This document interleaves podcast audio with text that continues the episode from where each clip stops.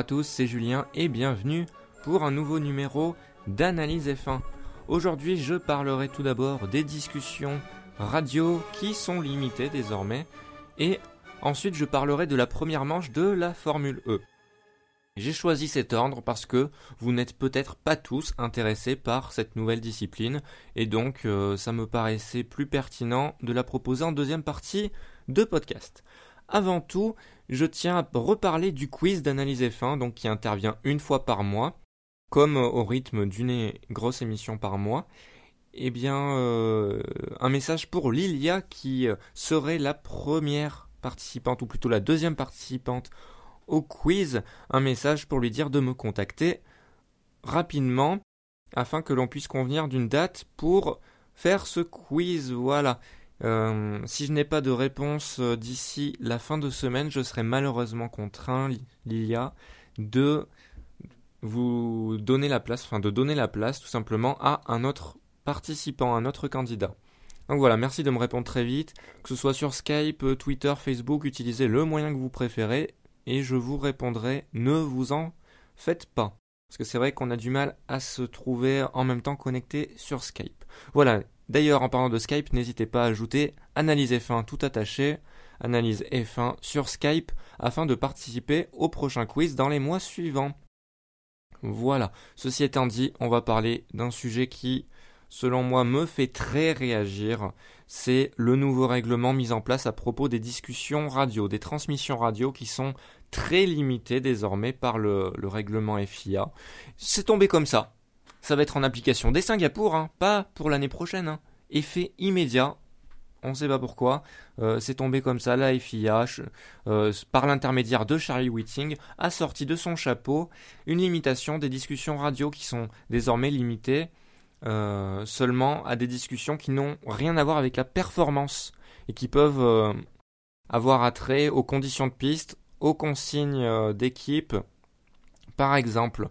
Donc voilà, donc il y a ce terme de performance qui revient dans le texte et qui veut un peu tout et rien dire, qui fait beaucoup réagir, qui fait un peu réagir pour l'instant, pas beaucoup, mais j'espère qu'il fera beaucoup réagir les pilotes notamment et les spécialistes parce que euh, on ne sait pas, on ne sait pas ce qui peut être mis dans performance, euh, ce qui a trait aux conditions de piste, c'est c'est très bizarre. Et en plus de plus, ce sera applicable en course, certes, mais aussi aux essais libres en qualification.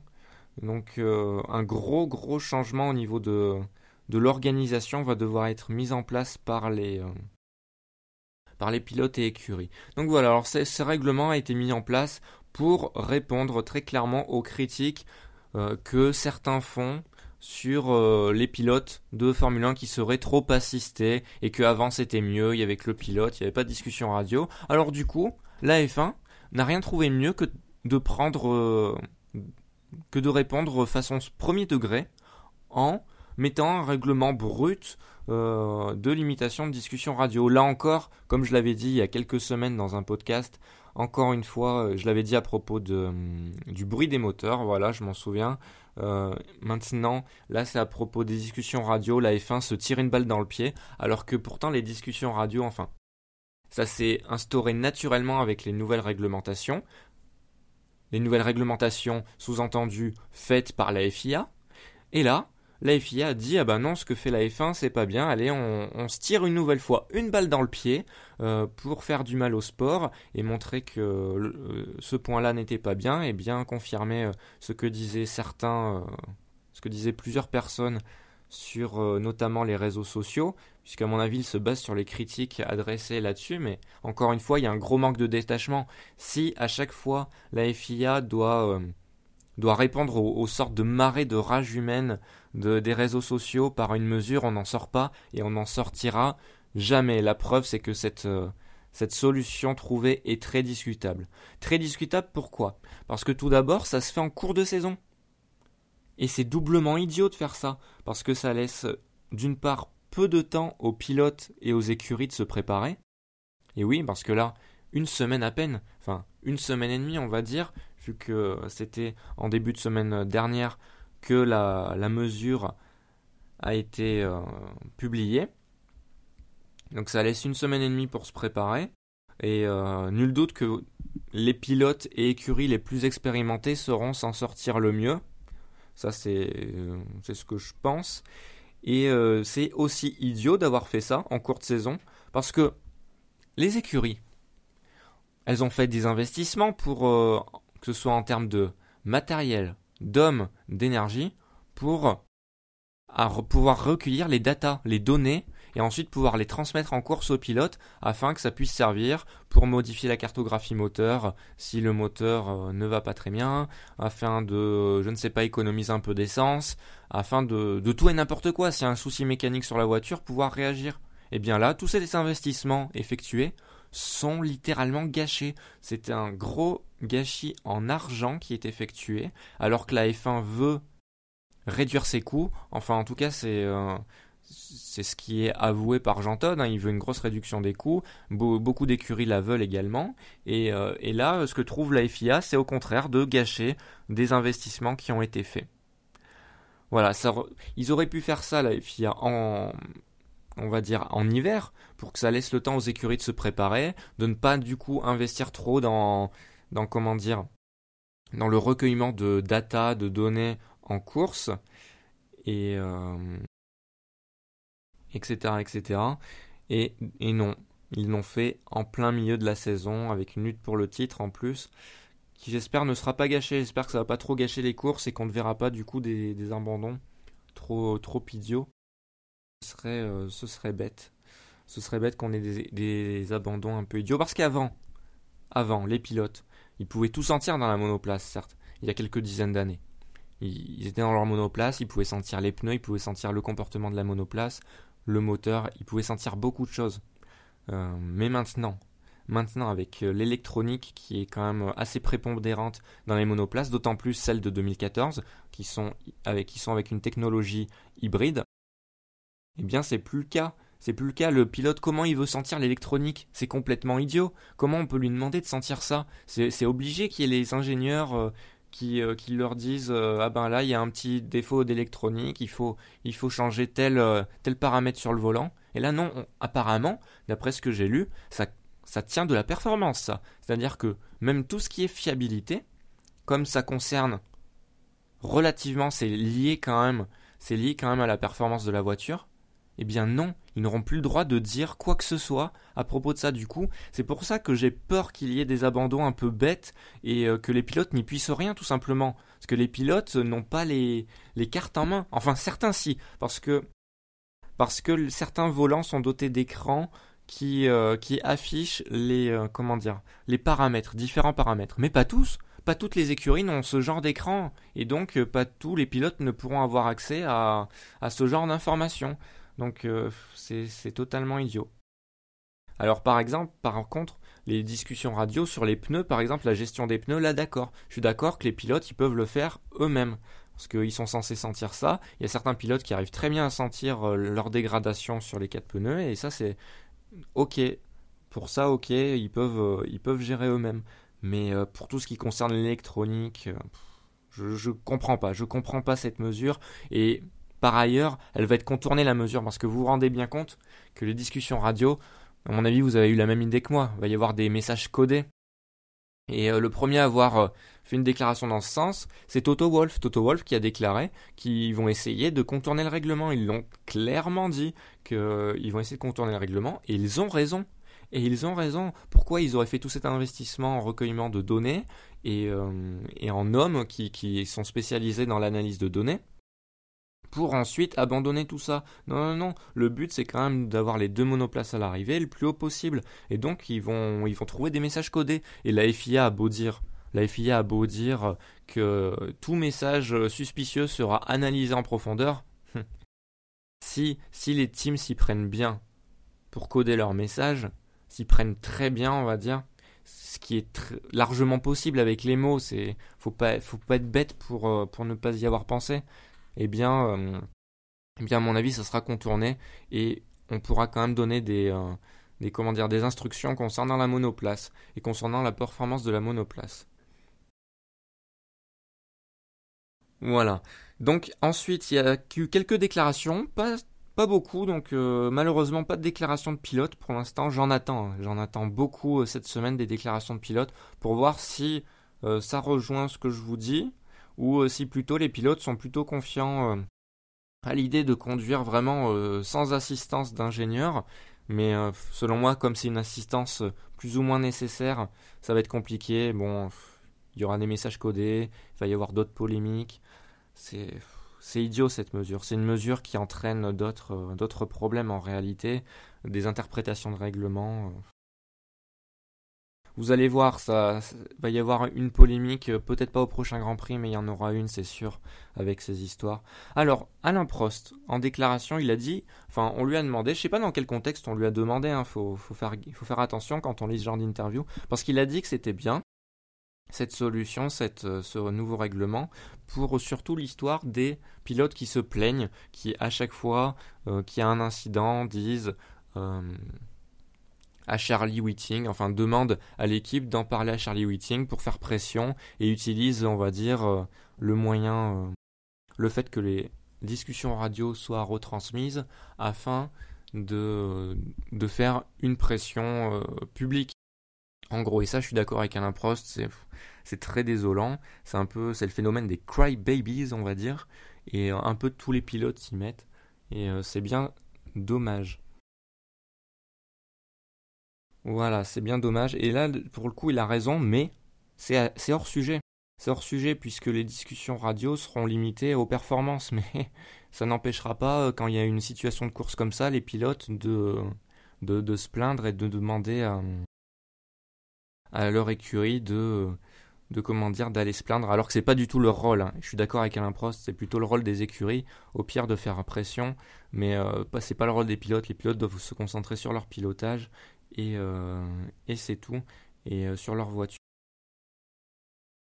Mais bon, c'est hors sujet parce que ça n'a rien à voir avec la performance, euh, se plaindre de, de manœuvres en course.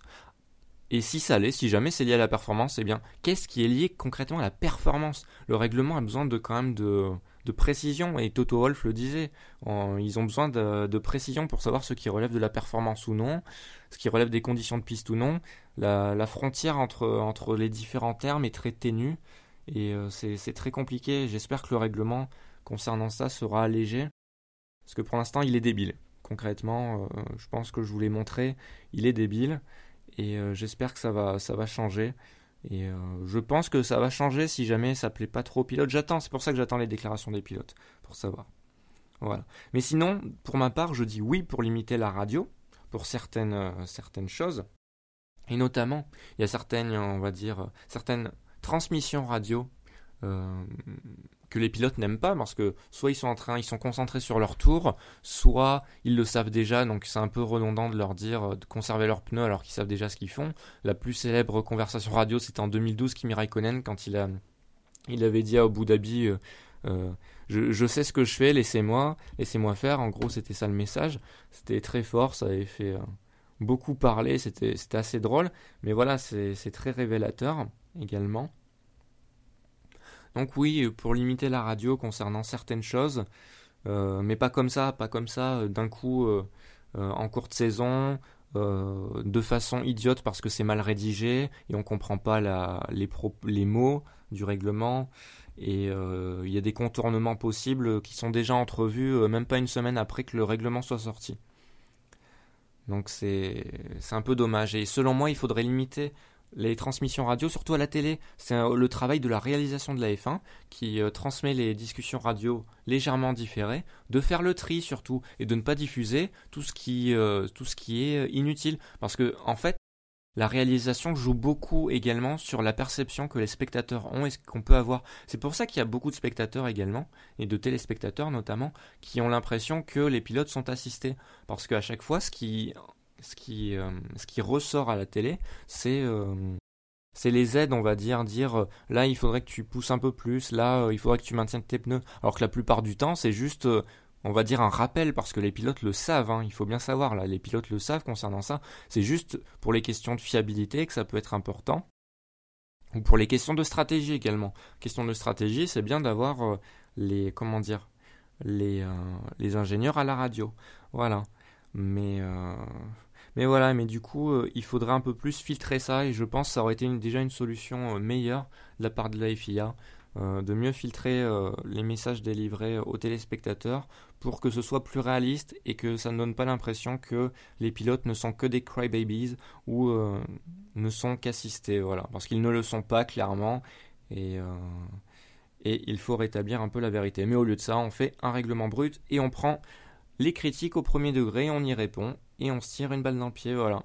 Je me répète beaucoup, mais euh, je tiens bien à insister sur ça. Pour finir, la mentalité de Charlie Whiting, euh, comme je vais vous le, je vais vous lire une déclaration, enfin, je vous résumer une déclaration qu'il a faite il y a quelques mois.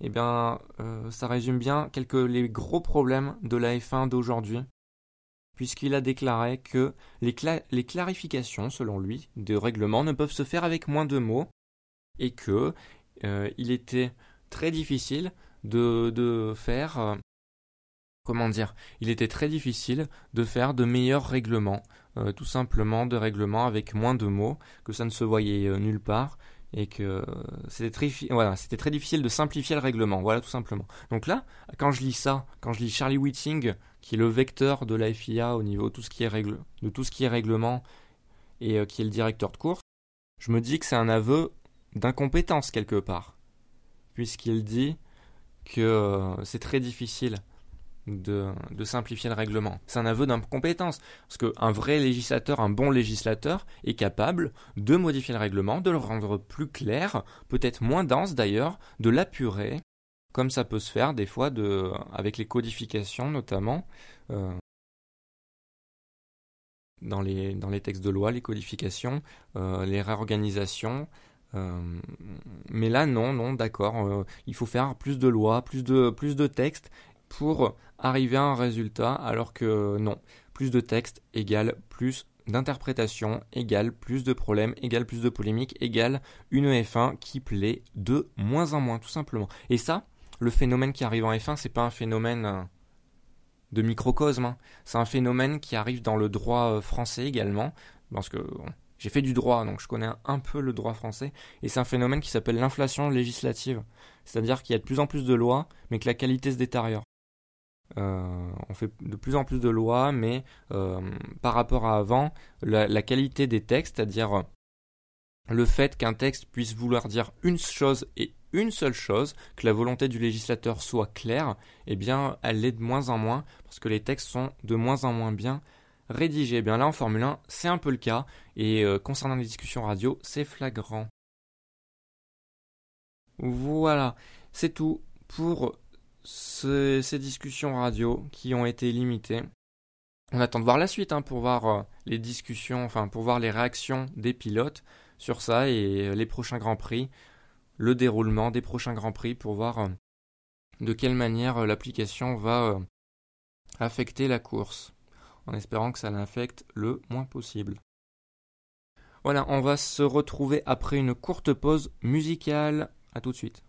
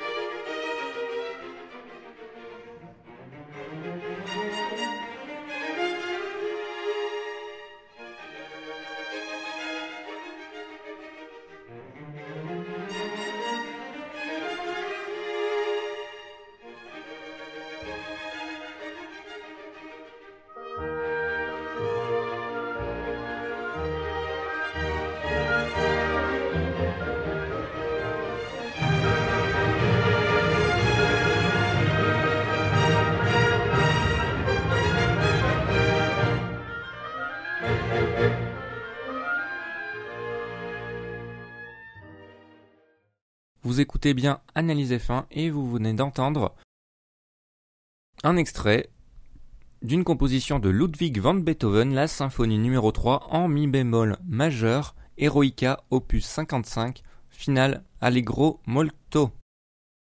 Voilà, on se retrouve pour parler de Formule cette fois-ci. Euh, si vous avez suivi la première course, rien de ce que je vais dire, je pense, ne va vous surprendre. Euh, mais si vous n'avez pas suivi la première course, eh bien vous allez en apprendre un peu plus sur cette discipline, mais pas totalement, vu que je vais rapidement parler de la discipline, mais surtout parler de cette première manche qui a eu lieu dans les rues de Pékin, la première des dimanches du championnat de Formule E, avec ce qu'on n'appelle pas les grands prix, mais des e-prix, comme euh, économie et, comment dire, électrique euh, prix, enfin écologique prix. Euh, voilà, donc c'est une discipline 100% électrique pour ceux qui ne le sauraient pas. Et au départ de la première manche, il y avait en cumulé, en nombre cumulé, 776 Grands Prix de F1. Alors, je vais citer les pilotes d'ailleurs de F1, les anciens pilotes de F1, en espérant n'en, avoir oublié aucun. Yarno Trulli, Nick Heidfeld, Franck Montani, Takuma Sato, Charles Pic, Sébastien Buemi, Luca Di Grassi, Jaime Alguersuari, Bruno Senna et Karun Chandok. J'en ai peut-être oublié un ou deux, hein.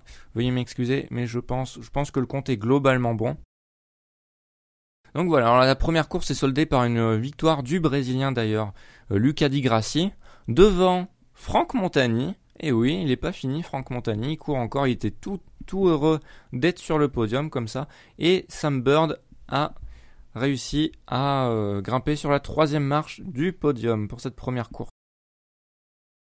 Voilà, alors, euh, concernant la line-up de la Formule E tout d'abord, avant de parler plus en détail de la course, et des, euh, on va dire, des, euh, différents incidents et des différents faits de course euh, majeurs qui peuvent nous intéresser. Concernant la line-up, est-ce qu'elle sera changeante? C'est une question qu'on peut se poser puisque avant le premier Grand Prix, à moins d'une semaine du premier Grand Prix, il y a eu des, des changements et des ajouts dans les line-up de certaines écuries, notamment par exemple l'arrivée de Charles Pic, donc voilà, et pour les manches suivantes, je pense aussi qu'il faudra voir selon les plans de carrière des uns et des autres. Et il faut savoir aussi que la Formule E est particulière, puisque euh, c'est au rythme d'une course par mois, que ça va avoir lieu pendant la période hivernale également, vu que le prochain e-prix a lieu le 22 novembre, voilà, c'est ça. Ensuite, il y en aura une course en décembre, une course en janvier, une course en février, etc., etc., jusqu'en juin. Donc ça peut laisser aussi la place à certains pilotes d'effectuer euh, en parallèle une autre discipline. C'est-à-dire ils font Formule E plus une autre discipline, ce qui est bien, ce qui permet d'avoir une grande visibilité vu que la Formule E euh, tend à avoir une assez grande visibilité, fait le boulot au niveau des réseaux sociaux, au niveau d'Internet pour se lier à la cible des téléspectateurs fait beaucoup d'efforts dans ce sens, donc évidemment c'est un bon euh, moyen de se faire voir pour les pilotes. Voilà, donc ce qui a, on va dire, occupé les nombreuses discussions pour cette première course n'est pas la victoire de Luca Di Grassi, qui, a été carrément reléguée au second plan alors qu'elle est quand même importante, c'est l'incident qu'il y a eu entre Nicolas Prost et Nick Heidfeld. En effet, Nicolas Prost, qui avait effectué la pole position, a mené euh, le Grand Prix on va dire, deux mains de maître, puisqu'il a mené quasiment tous les tours. Il a laissé la place, euh, je crois, à Sam Bird et euh, à Sam Bird juste quand il s'est arrêté au stand, Nicolas Prost. Sinon, il a repris la tête après, donc il a mené à peu près tous les tours. Et dans les derniers tours, dans le deuxième et dernier relais, Nick Heidfeld le poursuivait, le rattrapait, et là, nous sommes au 25e tour, dernier tour, dernier virage. Et là, que se passe-t-il? Accident, euh, a tenté un, dépassement au dernier virage. Nicolas Prost ne l'a pas vu, euh, lui est rentré dedans. Edfeld est parti en tonneau et heureusement n'a rien eu. Euh, il y a une vive discussion ensuite entre les deux, euh, juste après. Parce qu'évidemment, Edfeld n'était pas content. Les deux ont abandonné, il faut savoir. Donc c'est pour ça que Di Grassi a pu remporter la course. mais il était là au bon moment, Di Grassi, il faut dire. Il hein. faut bien, qu'il être troisième pour pouvoir remporter la course quand les deux premiers se mettent en l'air. Donc voilà, à propos de cet incident, au départ, Edfeld n'était vraiment pas content, évidemment, parce que c'était très dangereux. Il est content d'en avoir, euh, d'être ressorti indemne. Et euh, Nicolas Prost restait sur ses positions, étonnamment, alors que les images étaient très parlantes. Il ne les avait pas encore vues, alors à l'époque, à cette heure-là, il disait que, que, comment dire, que Hetfeld a tenté un dépassement qui était impossible au dernier virage, alors que il était tout à fait possible, puisque dans cette même course, Franck Montagny avait effectué un dépassement sur Karun Chandok au tour 11 ou 12, je ne sais plus, au dernier virage, et au tour 19, Karun Chandok avait effectué un même dépassement au dernier virage sur Sam Bird au tour 19. Voilà. Donc la preuve que les dépassements au dernier virage étaient possibles, les dépassements propres étaient possibles. Euh, voilà, mais quelques heures plus tard, euh, Nicolas Prost avait regardé les images et s'est excusé publiquement et s'est excusé auprès de Nick Heidfeld parce que euh, il a vu les images et il a dit qu'il se sentait terriblement mal. Et on pouvait le sentir à son phrasé on va dire que c'était pas euh, c'était pas juste de la communication de dire ça c'était vraiment sincère de la part de Nicolas Prost de dire ça d'autant plus que Prost et Hetfeld il faut le savoir sont coéquipiers en LMP1 une discipline d'endurance. Donc aucun intérêt à ce que ce que comment dire à ce que ce soit juste de la communication les deux sont coéquipiers s'entendent bien euh, et après avoir vu les images, c'est vrai qu'il s'en est rendu compte. Et tant mieux, tant mieux qu'il s'en soit rendu compte, parce que c'était quand même une manœuvre très dangereuse qu'a effectué Nicolas Prost. Il regardait dans les rétros euh, du côté droit. Edfeld a fait un dépassement du côté gauche euh, parce qu'il n'avait pas fermé la porte, Nicolas Prost, alors que c'est le dernier virage du dernier tour. Il pouvait s'y attendre. Hein. Quand on est un compétiteur, il faut s'y attendre à ce genre de choses. Et il s'est décalé un peu trop tard pour fermer la porte. Il n'a pas vu Edfeld qui avait déjà enclenché le dépassement. Et voilà, du coup, euh, les deux ont dû abandonner. Voilà, c'était un peu le, le comment dire, l'événement de la première course. Sinon, concernant la première course, oh, étant fan de, on va dire, de course automobile, je l'ai trouvé euh, sympathique et prometteuse surtout en fait. C'est-à-dire que c'était pas non plus euh, une course avec de l'action tout le temps, mais il y a eu des dépassements, il y en a eu quand même suffisamment avec des pilotes qui avaient faim quand même, faim de, victoire, faim de gagner des places, pour, fin de briller lors de ce premier événement. Et euh, c'était plaisant de voir des pilotes avec cette mentalité. Donc ce n'était largement pas juste une procession de voitures électriques pour promouvoir euh, les voitures électriques, même si c'est un but, euh, un but avoué de, de comment dire de la Formule E, de promouvoir les véhicules électriques, c'est bien normal. Mais voilà, c'était pas une procession. Par contre, au niveau de la vitesse en course, c'est là que le bas c'est un peu le défaut. La vitesse moyenne était d'environ 125 km/h. Et euh, bon, c'est très faible parce qu'il y avait des pointes à 170. Autonomie de 30 minutes environ des batteries. C'est assez faible. Pour l'instant, c'est pas trop impressionnant. Et on attend d'en voir plus, mais euh, les, comment les pilotes, tout le monde s'est accordé pour dire que euh, ça sera amélioré dans les années à venir. Parce que oui, on est au début de cette technologie en course, donc évidemment, au début, c'est pas non plus euh, hyper performant. Et, euh, il faut, faudra laisser le temps au temps et ne pas critiquer cette, euh, ne pas enterrer cette discipline tout de suite. C'est ce que disait Alain Prost il y a plusieurs mois déjà. Déjà, ils ne l'ont pas déclaré juste dans cette course. Ils le savaient il y a déjà des mois que ce ne serait pas optimisé dès les premières courses.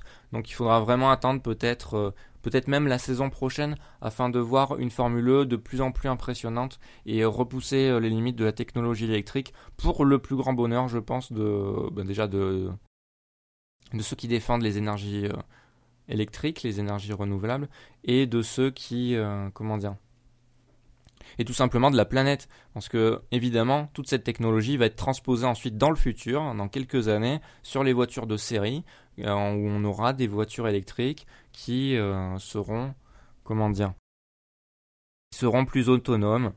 Euh, et ce sera, euh, ce sera bien, je pense. Enfin, ça, c'est ce que je souhaite et ce que je pense qui va arriver. Et c'est le but, évidemment, de cette discipline. Donc voilà. Alors la vitesse en course environ 125 km/h, ça c'était pour préserver les batteries évidemment, puisque en qualification, la moyenne était de 155 km/h, donc avec des pointes sûrement à 180-190. Et euh, sachant que la Formule E, je crois, euh, ça avait été annoncé dans les spécificités, peut faire des pointes maximales à 250. Donc voilà, donc euh, on verra. il y aura de l'amélioration au niveau de la vitesse et de l'autonomie des batteries dans le futur, soyons-en sûrs. Pour l'instant, c'est pas top, mais bon, ça donne une course sympa à regarder, honnêtement. Et on en attend plus pour la suite, pour le Grand Prix de Malaisie, le e-prix pardon de Malaisie, le 22 novembre. Et oui, il y a du temps. Chaque course de Formule E est vraiment un, réel événement. Ça a lieu dans une ville, dans une grosse ville d'un pays. Et euh, ça représente un événement puisque c'est assez rare, une course par mois en moyenne. Et donc chaque pilote aura à cœur de briller. C'est ça aussi qui est bien, l'intérêt, sportif de la Formule E est là également. Alors aussi oui, je voulais parler vite fait avant de terminer ce podcast des arrêts au stand, puisqu'ils peuvent paraître bizarres. Moi j'avais peur, parce qu'on le savait qu'au euh, milieu de la course, euh, ce serait pas un changement de pneus où ils allaient pas remettre du carburant évidemment vu que c'est des véhicules électriques, mais ils allaient changer tout simplement de véhicule parce qu'ils vont pas remettre une batterie, ça mettrait trop de temps de remettre une batterie dans ce genre de, monoplace. Donc ils changent de véhicule pendant les arrêts au stand et ils ont un temps minimum à respecter pour évidemment des soucis de sécurité bien évidents. Et, euh, et aussi du côté sportif, je pense que c'est mieux pour pas que ça fausse trop la course, tout simplement. Donc voilà, et la course ça ne l'a pas faussé parce qu'il y avait les temps des différents arrêts au stand et euh, c'était un peu comme les différences de temps euh, quand euh, il y a des arrêts au stand pour changer les pneus en F1. C'est-à-dire qu'il peut y avoir des différences de 3 à 5 secondes à peu près, peut-être, de 3 à 5 secondes sur, sur des arrêts complets. Même si en F1 maintenant c'est un peu moins, il y a un peu moins de secondes de différence, c'est plus en dixième, c'est vrai. Mais comme ça pouvait se faire, comme ça peut se faire dans d'autres disciplines, ou comme ça pouvait se faire en F1 avant. Il peut y avoir des différences de 3 à 5 secondes, c'est pas, c'est pas scandaleux selon moi, ça change pas la physionomie d'une course, ça n'a pas changé la physionomie de cette course. Ça a permis à certains pilotes d'avancer au classement, par exemple, hein, comme, euh, comme euh, Nick Heidfeld, ça l'a bien aidé. Il a fait un bon arrêt au stand. Mais euh, ça n'a pas fondamentalement changé les choses. Nicolas Prost a pu rester en tête, par exemple. Donc voilà. Voilà, c'était la première course de Formule E. Elle m'a plu, j'espère qu'elle vous a plu aussi. On en attend évidemment plus petit à petit, mais il faut laisser le temps au temps pour cette euh, discipline de se mettre en place. Euh, et voilà. J'en parlerai sûrement plus en détail dans un plus long podcast. Sur ce, je vous remercie d'avoir suivi ce podcast et je vous donne rendez-vous la semaine prochaine. Et bon Grand Prix du coup, vu qu'on va se voir la semaine prochaine, que la semaine prochaine. Sûrement bon Grand Prix à vous de Singapour.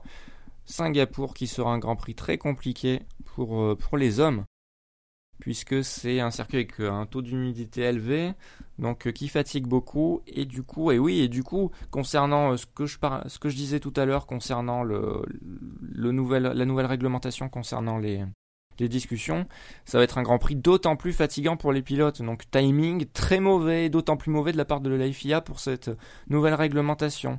Ah là là, c'est vraiment une cata. Bref, essayons de ne pas trop déprimer et vivons notre passion. À plus.